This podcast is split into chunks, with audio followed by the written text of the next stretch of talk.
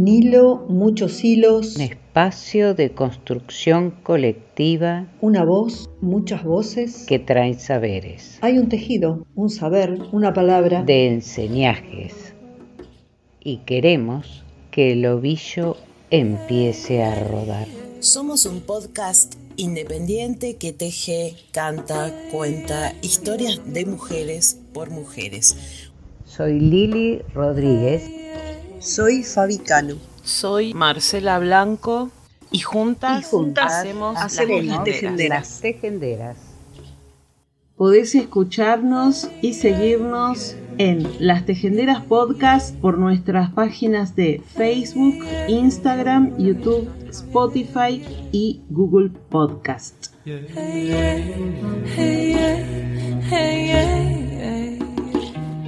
Bienvenidas, bienvenidos a un nuevo episodio de Las Tejenderas, el número 92 de la tercera temporada.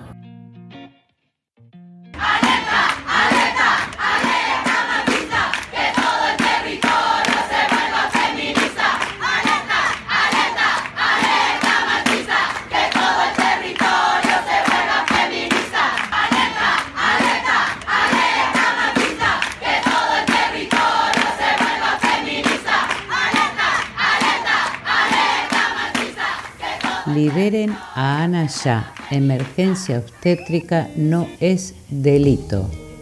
Libres nos queremos. Campaña Nacional por el Derecho al Aborto seguro, legal y gratuito. Ana está presa por sufrir una emergencia obstétrica en su casa. Desde ese momento ella fue condenada por el Poder Judicial en compañía de los medios de comunicación. Ana, tiene dos niñas que maternar y familia preocupada por ella. En Argentina hay 1.532 mujeres criminalizadas por aborto. Un tercio de ellas están presas. El sistema judicial para disciplinarlas las acusa de homicidio agravado por el vínculo o abandono de personas seguido de muerte. Enfrentan la máxima pena de cadena perpetua como sucedió con Belén en Tucumán, Liliana en Córdoba y Fátima en Bahía Blanca.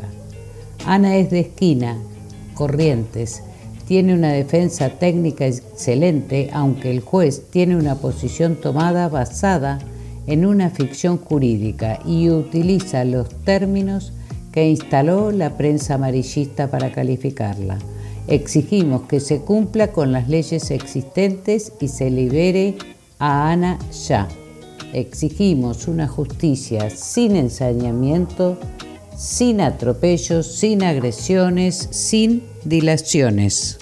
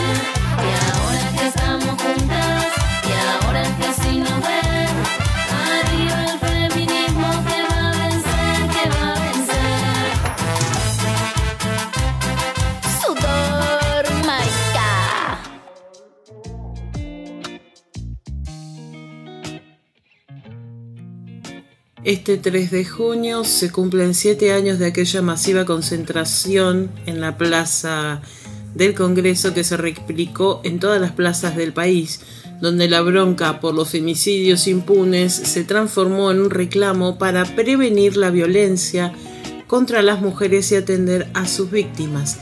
El grito fue unánime, ni una menos. Aquel movimiento surgió espontáneamente en todos los barrios, se propagó durante varias semanas previas en redes sociales, en medios de comunicación y en el boca a boca. Planteaba que el Estado es responsable, que además de un hombre violento con nombre y apellido, hay una corporación judicial que siempre sospecha de la víctima, una policía asesina que cuando no empuña un arma como femicida reprime a mansalva a las familias y vecinos que reclaman justicia por las víctimas de violencia y gobiernos que votan leyes contra la violencia, pero después no les adjudican presupuesto para que se tomen las medidas pertinentes. Este año 3 de junio volvemos a salir a las calles como lo hicimos en el 2015 porque el gobierno actual también es responsable de que nada haya cambiado y sigamos enterrando a nuestras compañeras, amigas, hijas, hermanas por crímenes que podrían haberse evitado si existiera una política de atención a las víctimas de violencia cuyas denuncias nunca son oídas hasta que ya es demasiado tarde. Un gobierno que se adorna con ministerios y secretarías de género que hacen promesas mientras observan impávidos las estadísticas de femicidios, las mujeres que deben enfrentar situaciones de violencia, encima lo hacen en peores condiciones. Las que se ven obligadas a abandonar su hogar y buscan un terreno donde construir una vivienda precaria son desalojadas y con la inflación se licuó el poder adquisitivo de los salarios hundiendo en la pobreza a las familias trabajadoras. Pero, para peor, la mayoría de las mujeres trabajan en condiciones irregulares de precarización extrema y hacen malabares en dos o tres ocupaciones para darle de comer a sus hijos e hijas, cuidando ancianos, limpiando casas ajenas o vendiendo tortas, empanadas y sándwiches en el barrio. Las que están desocupadas se siguen movilizando para reclamar porque los planes sociales no alcanzan y las cifras rozan los límites de la indigencia. Por eso, este 3 de junio es nuestra lucha por ni una menos y decimos claramente que la deuda es con nosotros, que el Ministerio de Mujeres solo ha sido funcional a intentar sacar el poderoso movimiento de mujeres de las calles donde conquistamos nuestro derecho al aborto, que todavía hay políticos que piensan que aunque no nos pueden sacar ni el ministerio ni los derechos que ya adquirimos, eh, igualmente van en contra de, de estos derechos que nadie ni ningún gobierno nos regaló, sino que lo hemos ganado con nuestra lucha, organización y movilización. Ni una menos también es ni un paso atrás con las leyes de matrimonio igualitario, de identidad de género y de aborto legal, seguro y gratuito. Según el Observatorio de las violencias de género, ahora que sí nos ven, las cifras de femicidios en Argentina entre el 3 de junio del 2015 y el 25 de mayo de 2022, elaborados a partir del análisis de medios gráficos y digitales de todo el país, algunos datos destacados.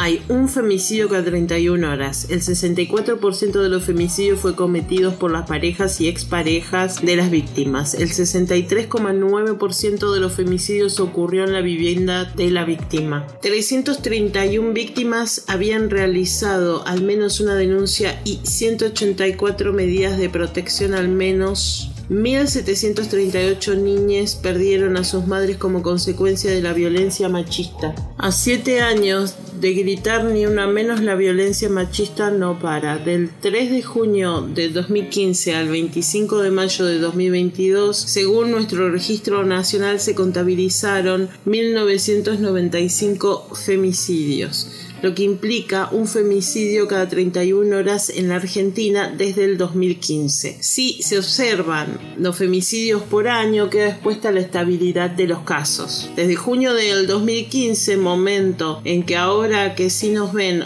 comenzó a relevar los femicidios, hasta el 31 de diciembre de ese año ocurrieron 131 femicidios. Ya tomando como año completo, en el 2016 registramos 289 229, en el 2017 277, en el 2028 289, en el 2019 327, en el 2020 301, en el 2021 262 y del 1 de enero al 25 de mayo se registraron 119 femicidios. ¿Quiénes y dónde se cometen los femicidios? Para analizar estos datos es fundamental tener en cuenta el contexto en el que suceden. En estos siete años, el 64% de los femicidios fueron cometidos por parejas o exparejas de las víctimas y en el 88% de los casos el femicida pertenecía al círculo íntimo, padre, hijo, vecino o amigo. Entonces, como decimos hace siete años, quien dice querernos es quien nos mata. No es un loco o un monstruo, es un hijo sano del patriarcado. Este dato debe leerse en conjunto con el de dónde ocurrió el femicidio. El 3 de junio del 2015, del 3 de junio del 2015 al 25 de mayo de 2022, el 63,9% de los femicidios tuvieron lugar en la vivienda de la víctima, el 25,5%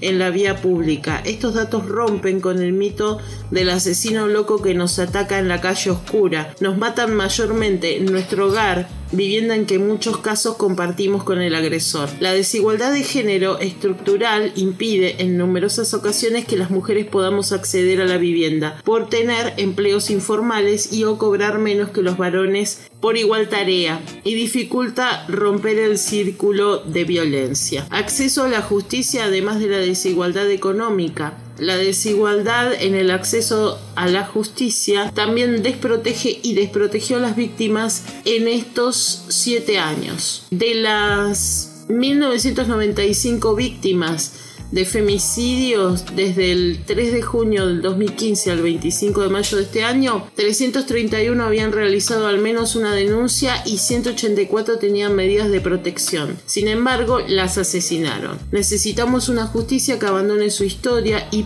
prácticas patriarcales y tome medidas efectivas para que mujeres y diversidades dejen de ser violentadas. Para esto es vital una reforma judicial transfeminista que tenga el foco en la contención de las víctimas y deje atrás la estigmatización y culpabilización una reforma que incorpore la perspectiva de género y diversidad de forma transversal y el acceso de mujeres y diversidades a cargos de jerarquía. Feminicidas y fuerzas de seguridad. Al mismo tiempo, desde el 2020 empezamos a relevar los casos en que los femicidas pertenecían a fuerzas de seguridad o armadas. En 2020, 13 femicidios fueron cometidos por policías y uno por un militar. En el 2021, 20 fueron cometidos por miembros de la policía y cuatro por militares. En lo que va del 2022, cinco femicidios fueron cometidos por policías y uno por un militar. Vemos con preocupación esta situación ya que la libre disposición del agresor a un arma de fuego incrementa el riesgo de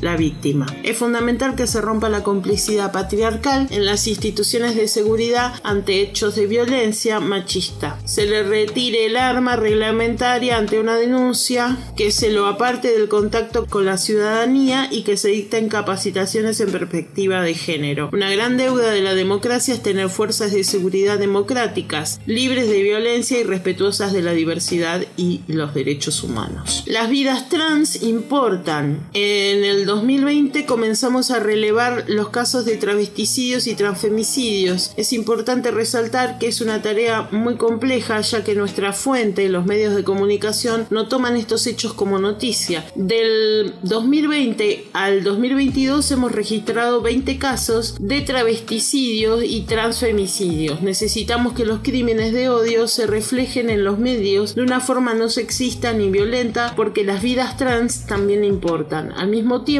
es urgente que todas y todos nos comprometamos con este tema, no solo cuando se llega al punto más extremo, pese a tener un cupo laboral travesti trans, el acceso al trabajo para el colectivo travesti trans sigue siendo difícil. Una muestra de esto es Tehuel de la Torre, un joven trans que desapareció en marzo del 2021 cuando fue una entrevista de trabajo en la provincia de Buenos Aires. Un simple hecho como ir a buscar trabajo puede implicar exponerse a la violencia. Exigimos la aparición de Tehuel. A siete años del primer Ni Una Menos seguimos alzando la voz por las y que nos faltan y peleamos por tener una vida libre de violencias y una sociedad justa e igualitaria. Ni una menos, vivas y libres y sin miedo nos queremos.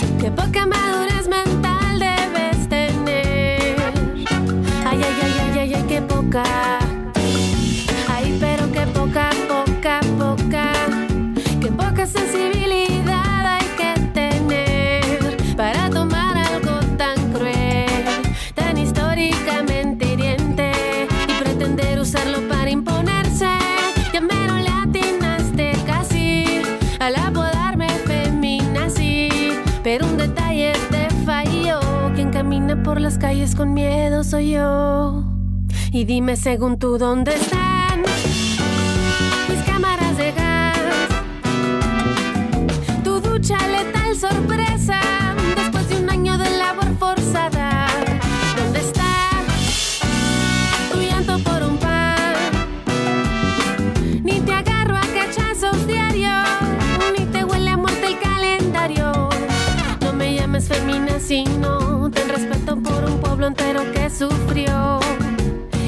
contestó.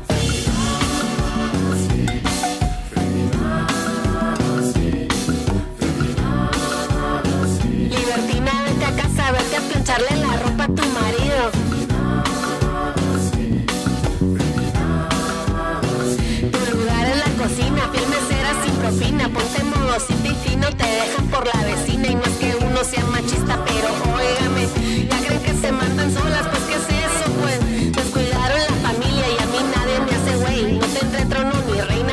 sigo siendo el rey. No me llames femina sino solo porque mi autoestima ya te amenazó.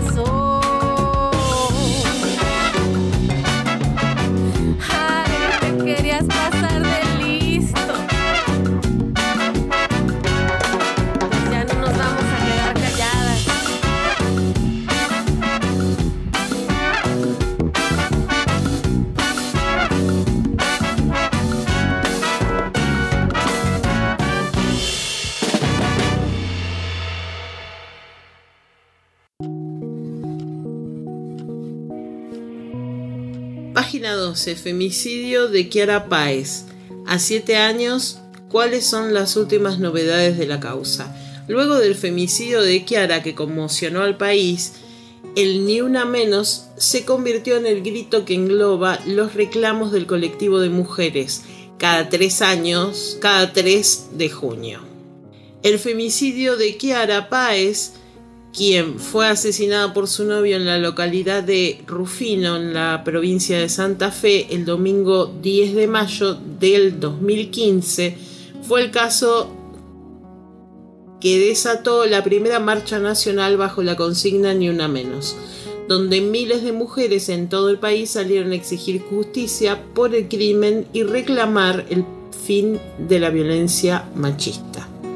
La adolescente de 14 años estaba embarazada de dos meses y durante las horas que estuvo desaparecida todo el pueblo la buscó.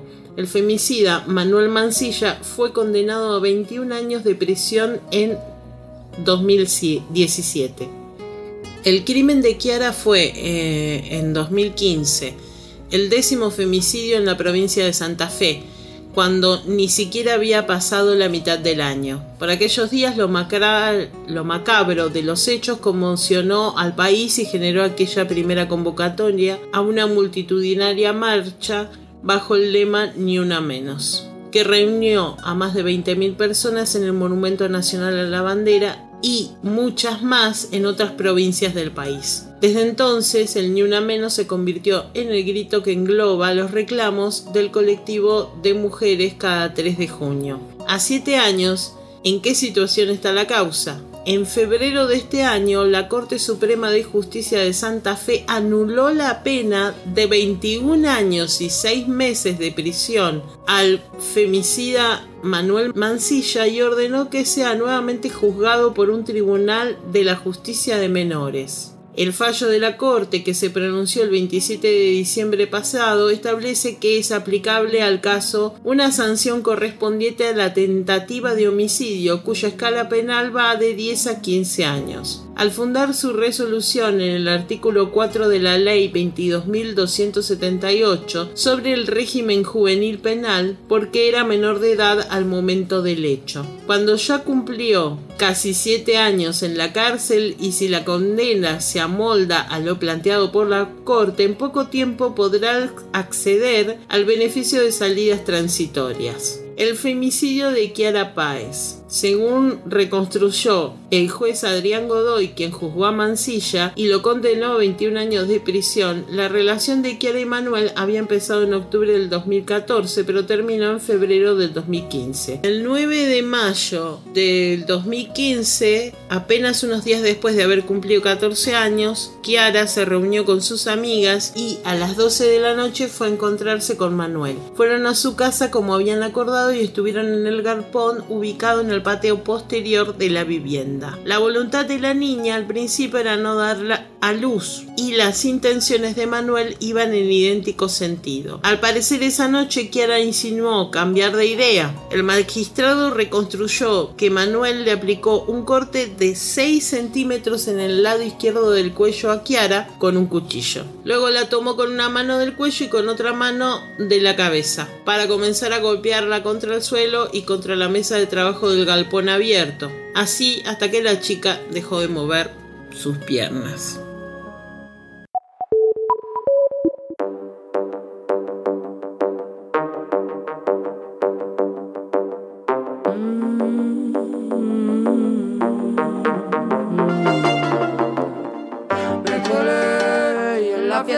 Planté, todos me quieren ver lo que sé, y en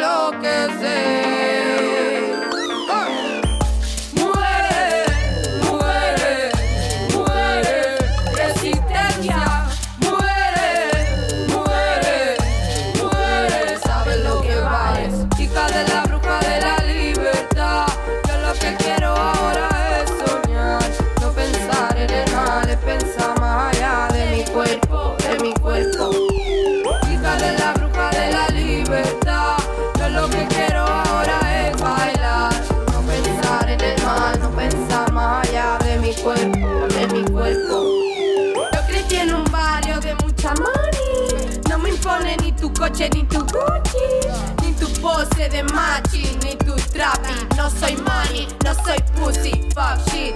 Metiendo matralla, echando más leña, partiendo la pana, reviento cadena. Mi mamá va pa' presidenta, no quieren ver muerta pa' hacer el show. De momento te asombra ver tanto flow. Emanti pa pa pa del patriarcado. Mi cuerpo va más, más, más, más, más elevado. Acheca las purnas, crema el fascismo. Para la ignorancia, valora la cultura.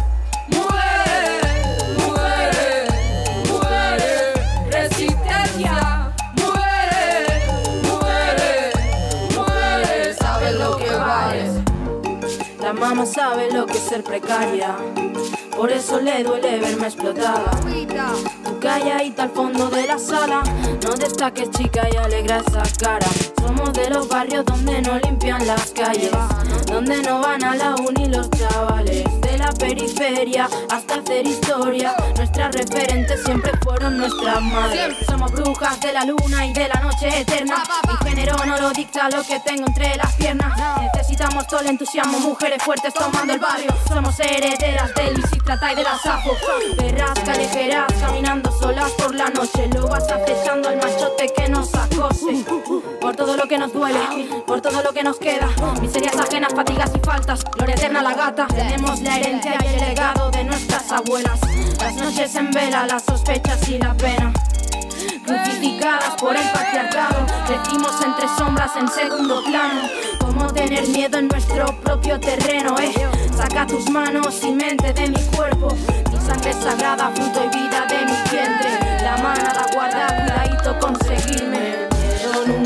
va a ser más grande que el amor de las tuyas al cuidarte. El miedo nunca va a ser más grande que el amor de las tuyas al cuidarte.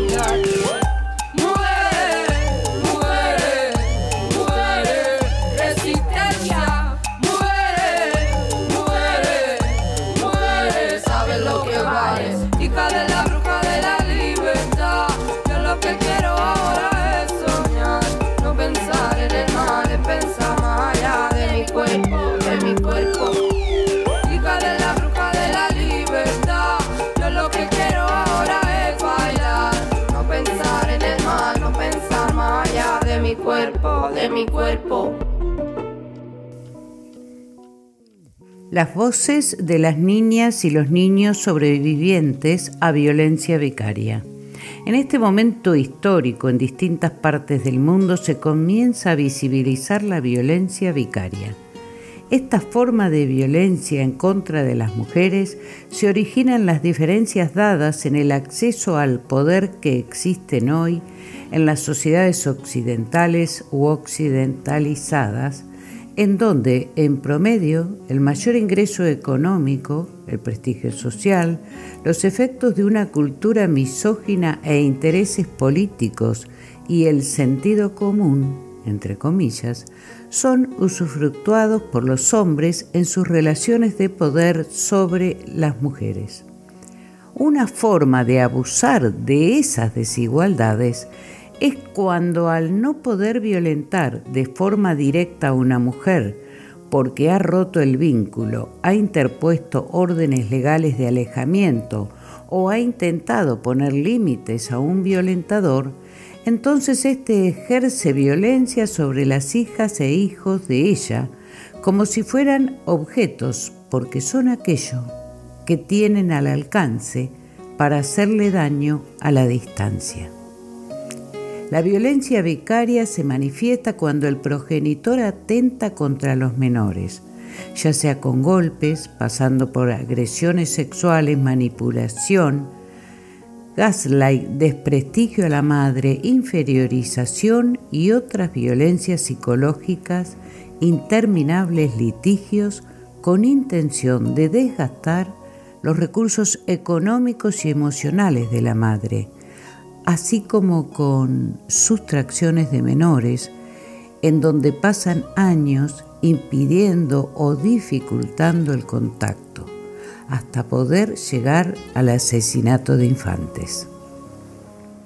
Las madres que comienzan a exponer y a visibilizar la gravedad de la situación, que proponen leyes, estudios científicos, recursos en psicología o en psicoterapia y estrategias humanas para tratar de, detener este fenómeno, se enfrentan a sus propios violentadores y a sus cómplices, pero esta vez en el espacio público, en las tribunas y en los medios de comunicación que intentan silenciarlas a toda costa deslegitimar sus dichos, sus denuncias y el gran esfuerzo que llevan a cabo por proteger a sus propias hijas e hijos, así como a los otros, a los de otras mujeres que tienen vivencias similares.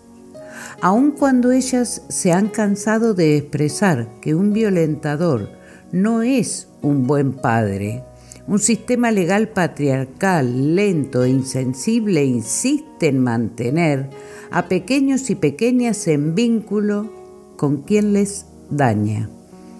priorizando así el interés del progenitor, facilitando, siendo cómplices de la violencia, pero por sobre todas las cosas, transgrediendo el interés superior del niño. Podemos afirmar que este sistema legal en lo penal, en lo civil y en lo familiar coludido con el derecho, entre comillas, que en realidad es prerrogativa de los padres violentadores, lo que hace es una revictimización de infantes, porque alguna de ellas y ellos han crecido, lograron sobrevivir y ahora enfrentan las secuelas de lo que un sistema mundo patriarcal y el Estado a su servicio hicieron al no protegerles y a sus madres tampoco valientemente comienzan a tomar la palabra y a exponer lo que han vivido para que no tengan que sufrirlo las generaciones venideras. Este es el primer testimonio que se compartirá en este medio. Es el de Martina, una niña hoy adulta que sobrevivió a la violencia vicaria. Hay que escuchar a la niña que ella fue porque junto a su madre les debemos justicia. El testimonio de Martina está en el muro de Patricia Karina Vergara Sánchez.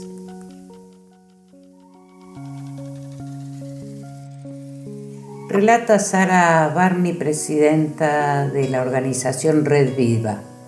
El otro día tuve la triste oportunidad de asistir a una mamá a la que obligan a hacer una revinculación con un violento. Aclaremos que fue obligada por un juez machista que poco le importa el bienestar de la criatura, porque si mirara los hechos a conciencia jamás podría ordenar una revinculación de una criaturita de tres años con un tipo que casi mata a la madre cuando la misma estaba embarazada y luego cuando estaba en terapia intensiva. Cuestión que miraba esa escena y pensaba cuánta hipocresía. Solo hacen que hacen. A ver si no lo inventamos nosotras que la madre es víctima. Ellos la mandaron a periciar, cosa que no hacen si te roban un auto, y certificaron que es víctima de violencia por parte de ese sujeto. Decía que la vi firmar y no podía dejar de temblar.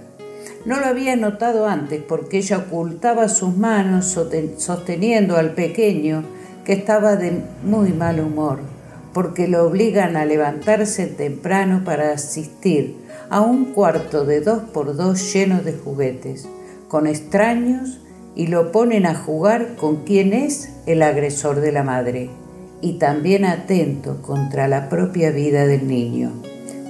También atentó contra la propia vida del niño cuando éste estaba en el vientre de su madre. Dentro de ese cuarto, ¿qué suponen?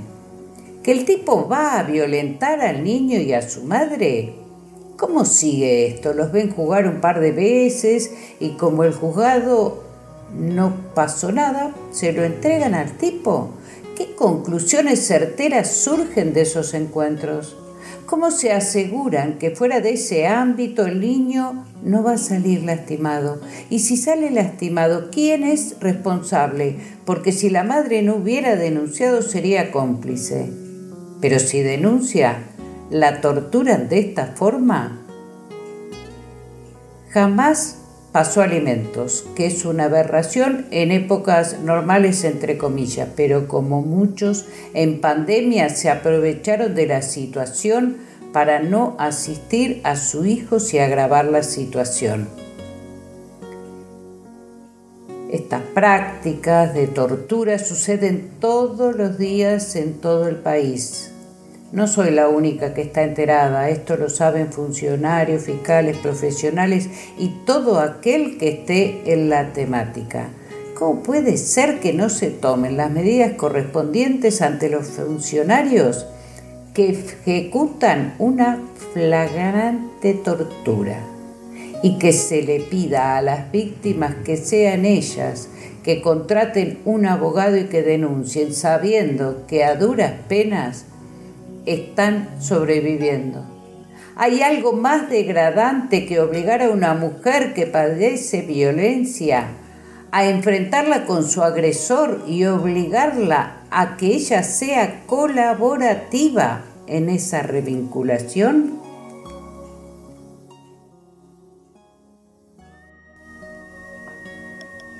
Dice eh, Sonia Bacaro, todos los días vemos como hombres que durante el matrimonio no se preocuparon ni interesaron por sus hijos o hijas, al momento del divorcio solicitan la custodia compartida, un régimen de visitas amplios y algunos solicitan la custodia plena solo por su afán de continuar en contacto con la mujer y continuar el maltrato, ahora a través de hijos e hijas. A este fenómeno lo he denominado violencia vicaria, aquella violencia que se ejerce sobre los hijos para herir a la mujer. Es una violencia secundaria a la víctima principal que es la mujer. Es a la mujer a la que se quiere dañar y el daño se hace a través de terceros por interpósita persona. El maltratador sabe que dañar, asesinar hijos e hijas es asegurarse de que la mujer no se recuperará jamás. Es el daño extremo. Sonia Bacaro es una psicóloga argentina que desde el 2002 reside en España. Es especialista en violencia contra las mujeres y en el 2012 acuñó el término violencia vicaria, que se define como aquella que utiliza a los hijos para herir y maltratar mujeres. En una nota que hizo Mariana Iglesias, eh, una nota de opinión cuyo título es sobre los padres que deciden abandonar a sus hijos e hijas. Y si las madres no pueden, se viralizó la nota que le mandó un varón a su expareja para decirle que no vería más a la nena. El 97% de los chicos y chicas viven con sus madres. Muy simple, muy escueto, muy práctico, un par de oraciones y se desentendió de su hija. Le dijo que quería dejar de verla. De mí no sale nada. Daniela, te mando este mensaje para no hacer esperar más ni para que haya más problemas y que quede todo claro. Mira, yo no estoy preparado, no me sale. No sale nada de mí, no tengo iniciativa de ir a buscarla, es muy loco, sí, pero prefiero decirlo y no boludear más. El tiempo pondrá todo en su lugar. Hoy me pasa esto y esto y así, por eso quería que lo sepas, porque sos la madre. Y no quiero jugar con Gala ni ir a buscarla, desaparecer después de ir a buscarla, eh, sin que me salga, ¿me entendés?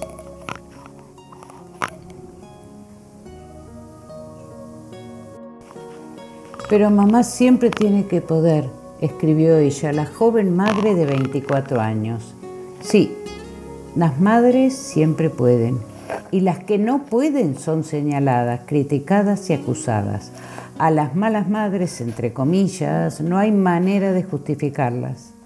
Que haya malos padres parece soportarse, como todo lo que es común, entre comillas, y se naturaliza todas las tareas de cuidado históricamente recayeron en las mujeres en una injusta y deliberada división sexual del trabajo, que las dejó dentro de sus hogares y con el argumento de un ponderado amor maternal innato, que incluye todas las labores a realizar de manera gratuita y desinteresada.